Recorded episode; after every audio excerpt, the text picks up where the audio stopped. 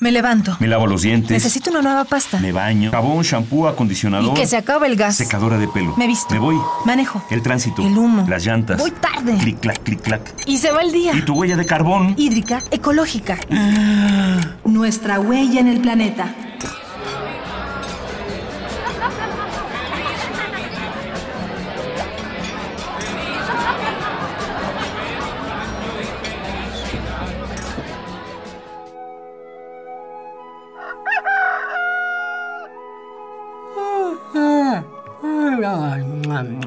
Ay, eh, qué buena estuvo la fiesta, ¿verdad?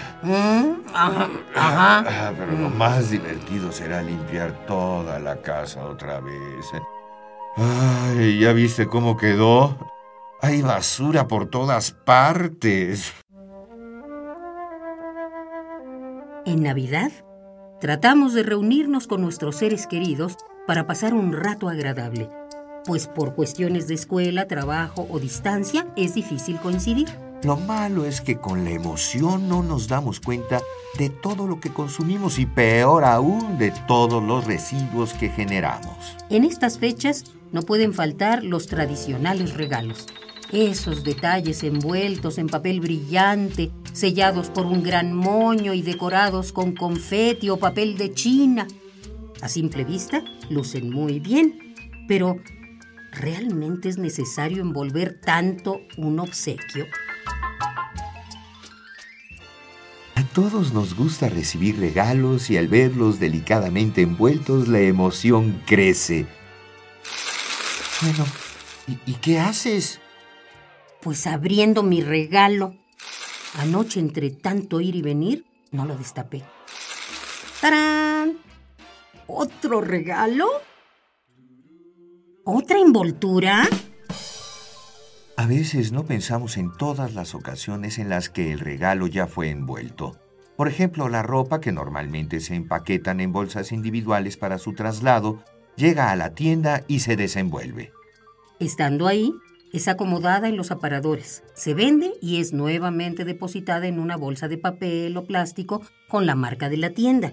Y después de eso, la envolvemos para regalar. Dar un regalo es una de las cosas más placenteras que existen, no solo para quien lo recibe, sino para quien lo da, pues buscar un objeto que haga feliz a quien queremos es una labor titánica y emocionante. Por eso, toma en cuenta que hasta un 35% de nuestros residuos diarios corresponden a envolturas, envases, empaques y embalajes que en su mayoría están hechos de polímeros plásticos que pueden tardar siglos en reincorporarse al ambiente. En 2013, la Secretaría de Medio Ambiente del DF lanzó la campaña Sin moño y sin bolsita, por favor, la cual busca concientizarnos sobre el tipo de residuos que generamos diariamente, sus consecuencias y qué hacer para prevenirlas. Hay mil y un formas de hacer que tu obsequio luzca especial. Solo necesitas tiempo e ingenio para crear algo fuera de serie. Por eso, Ecopumba te da ideas para hacer la diferencia. Entrega el regalo de forma divertida. Puedes hacer un rally con varias pistas y un mapa. Así, además del objeto, le estarás regalando tiempo a esa persona especial y la sorpresa será aún más divertida. Reutiliza papel y bolsas de regalos pasados. Puedes hacer tus propios diseños con periódico, revistas que ya leíste, con trozos de tela u hojas secas. Puedes expresar lo que sientes en tarjetas hechas con papel reciclado y en lugar de moño usa un dulce o un chocolate. Un tip más. Cuando hagas tus compras navideñas, lleva una bolsa o mochila para guardar tus regalos y así evitar empaques innecesarios. Ah, y recuerda que lo más importante de un regalo es el cariño con que lo das y este no necesita envoltura. Hagamos la diferencia. Ecopuma, Universidad Sustentable.